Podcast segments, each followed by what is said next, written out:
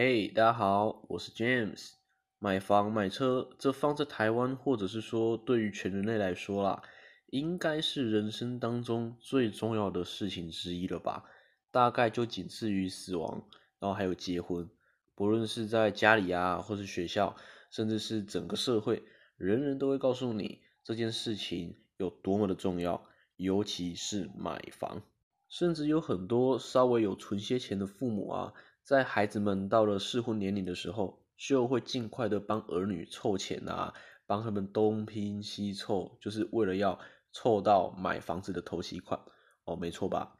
但我觉得这如果是放在过去的台湾，倒是一个不错的选择。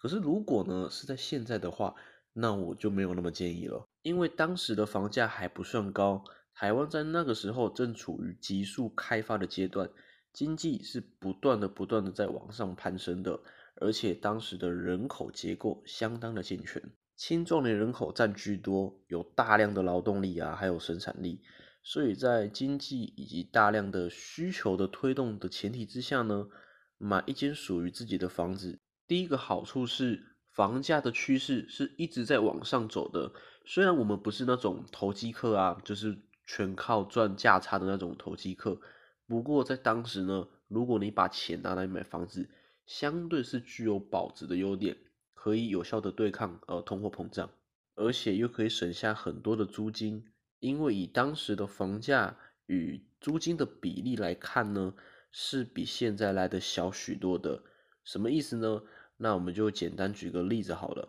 你比如当时一间房子只要一百万好了，可是当时呢，如果你到外面去租房子啊。大概一个月啊，你要花大概四千五百块才能租到一个房子，然后这四千五百块呢，一个月嘛，如果是一年的话，乘以十二是要六万，等同于如果你是租房子的话，你每年就要花掉六万块钱。那么如果你像你的房东，大概租了这间房子租了十六、十七年吧，你就算看看啊，你一年给他六万块。那你租了十六年、十七年，那不就是刚好就一百万吗？就刚好是买这间房子的钱啦。不过放到现在，那个比例就不一样喽。你比如说一间房子呢，从一百万涨到了六百万，哦，让你涨到了六倍的这个价格好了。可是你的租金呢，只要一万五而已，哦，你的租金只涨了三倍。所以这样算起来的话，如果你一万五的月租，哦，那算起来大概是一年乘以十二嘛，就是一年你要花在这间房子大概是十八万的租金。那么这十八万的租金呢，你要大概住三十三至三十四年哦，你才有办法达到六百万，就是刚好当时这间房子的价格。所以你就看哦，如今的这个这个房屋以及房价以及租金的比例，跟过去那个时候，哎，相差了多少？相差了两倍。那个时候你只要租个十六十七年，嗯，你相当于就可以买一间房子了。可是如今你大概要租个三十几年，这个租金的总额呢才会刚好是这间房子的价格。所以那个租金以及房价的比例呢，现在是比过去还要来的高出两倍。那么这样算起来，是不是在过去房价还算比较便宜、比较合理的那个时候买房子比较明智呢？因为在那个时候，你要租房子，你倒不如就去买房子嘛。因为你租了十几年的那些钱呢，就等同于是买一间房子的价格啦。那我就倒不如就直接去贷款哦，反正撑一下子，这房子就都是我的，所有权都是我的啦，对不对？我就不用浪费这些钱去租房子嘛。而且当时的经济啊，台湾的经济是最景气的时候，你只要有心工作的人，无论你做哪一行，一定都能赚钱哦。那是台湾台湾钱烟角木的时代，很多人甚至不用贷款啊，他本本分分的做点小生意，可能三五年，他的那个营业额啊，所赚到的钱就足以买一间房子，也不是问题。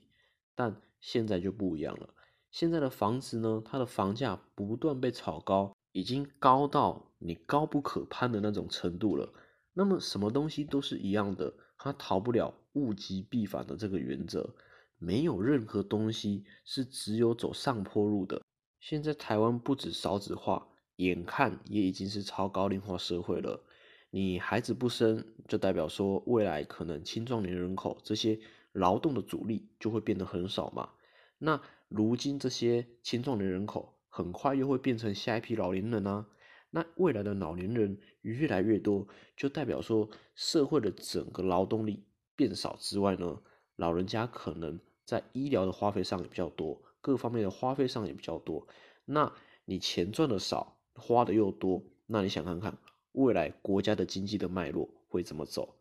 当然就会不像过去那么的繁荣嘛，慢慢的会往下坡路去走。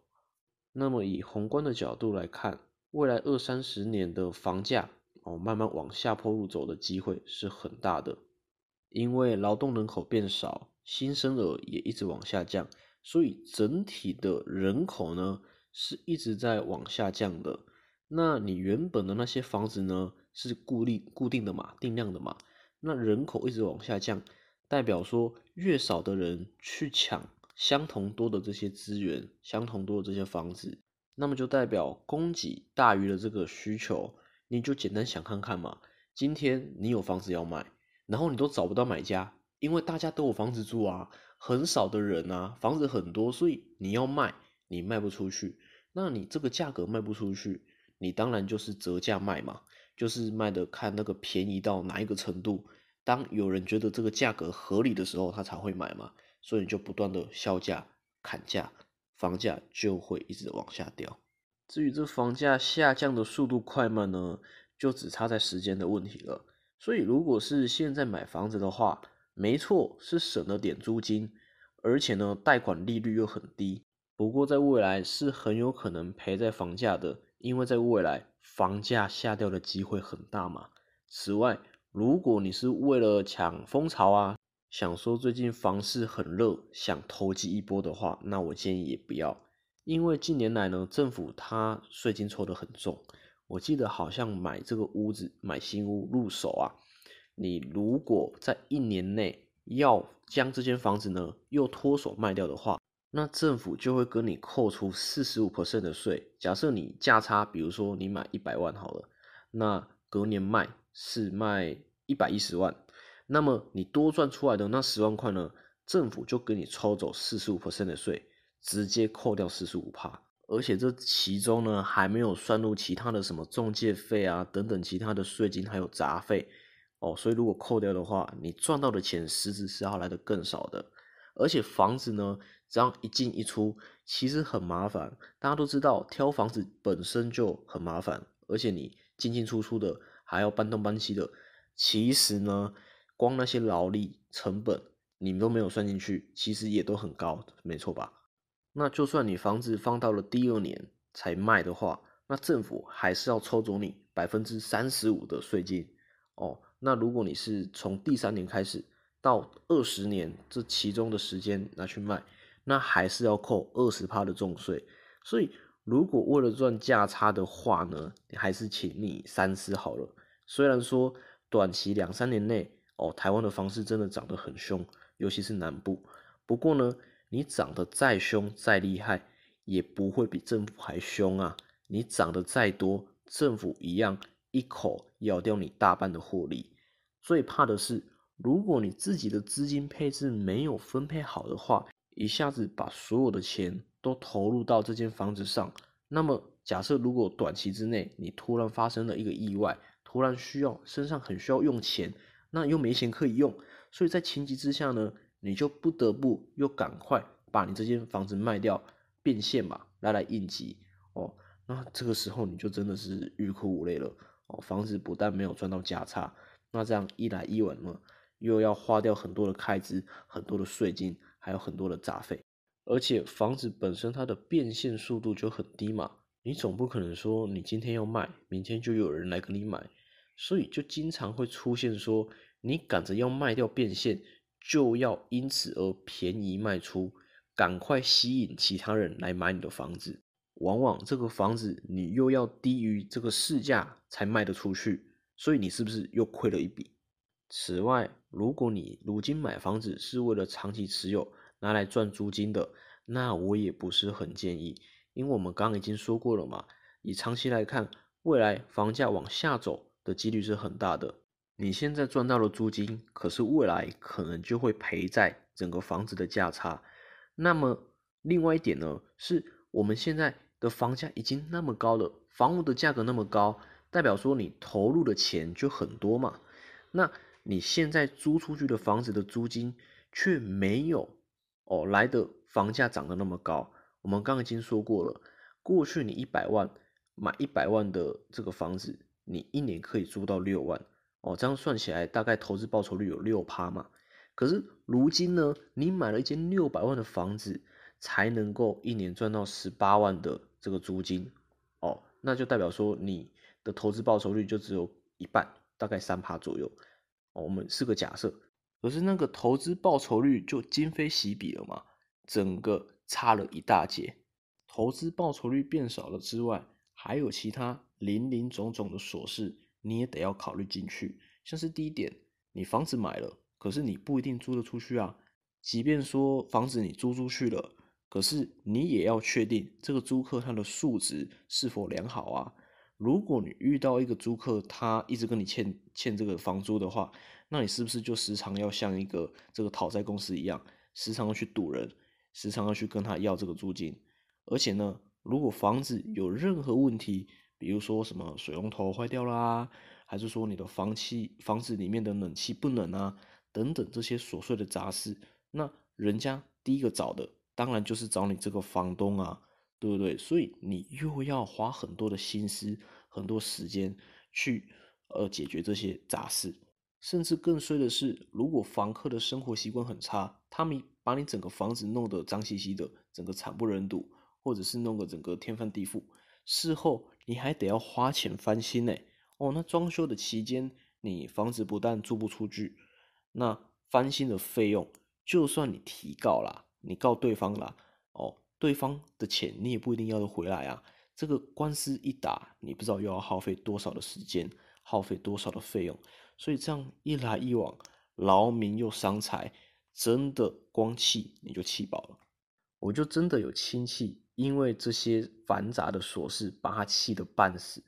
那甚至呢风险呢还不止于此哦，其他像是天灾人祸啊，什么地震啊，把墙壁哦可能震震裂啦，或者是说台风哦又淹水啊，最扯的是，如果你这间房子有租客自杀或是吸毒的话，哇，那就真的那间房子可能之后就再也租不出去了。这些风险呢，你通通都要纳入啊。OK，那接下来我们来做一个小小的总结。既然如今买房你要放长期的来看，它贬值的几率很大，而且呢，短期你这个房子买进来呢，可能要赚这个价差，又会被政府抽重税。在这种嗯，你进进不好攻，然后退又不好守，在这种状况之下呢，我建议你还是把现金先留在身边，另找出路。稳定的放在金融市场里面赚一些利息嘛，反而赚的也没有比较少啊，而且要烦的事情也少很多。重点是你投入的金额很弹性啊，像我们这些没有多少钱的年轻人也都能够操作，不像你房地产一次投入就要这么大手笔，还要被绑这么久的时间。另外，如果你身边缺钱急着用钱的话，房子要卖来变现。不止工序很繁杂，你又要等很久，而且税金又抽得重。但是金融产品呢，像是股票啊或是基金就不一样了哦，你随时要买，随时要卖都很方便。而且呢，你卖掉的隔一两天，现金很快就会汇到你的户头，手续费和税金呢也都抽得很少。那至于该怎么投资？呃，方法有很多，就劳烦大家有空自己多买书来看看，来学习。我自己呢是采用比较稳健的存股啦，很少在投机。如果各位还是很希望拥有自己的房子的话呢，那么我建议你可以把你每个月固定比例的薪水存到那些相对于稳定而且报酬还不错的金融产品。那么在长期的复利效应之下呢？过了十几二十年后，年复一年，你就能鼓出一笔比较可观的呃现金。到时候等到房地产的价格它跌到原本比较合理的区间的那个时候呢，你不就更有本钱可以买到价格合理的房子了吗？那这从头到尾呢，只是前后的顺序调换了一下而已，但效益呢却完全不同。而且大家放心，在人口老龄化以及少子化的加持之下呢，哦，这一天一定会到来的。哦，那我们就简单的呃想一个道理啊，在房子数量不变的状况之下，人口一直在减少，你没有新生儿，台湾预计在这两三年吧，人口就会开始负成长。那么到时候呢，房子都比人还多的时候，整个市场上人人对房子的需求就会大幅的下降，没有人要增强的物质，价格下跌。眼看是必然的事情，除非到时候台湾引进大量的外劳啊来工作，大量的外来人口，或许为了要居住嘛，会买房子，可以把这个房价给撑住。但是我觉得这个几率不高，因为很多东南亚国家他们的经济也都很快速的在发展，人家很多根本已经都不屑来你台湾打工了。好啦，那么就感谢大家的收听。这集呢，我们就先分享到这里。那么，如果有特别想听什么样的内容，或者是想和大家分享的，也欢迎到我们底下来做留言。如果你是用 Podcast 收听的朋友，请帮我们订阅以及分享。如果你是用 YouTube 收看的朋友们，也请不要忘记点击订阅、按赞以及打开小铃铛。那我们就下次见喽。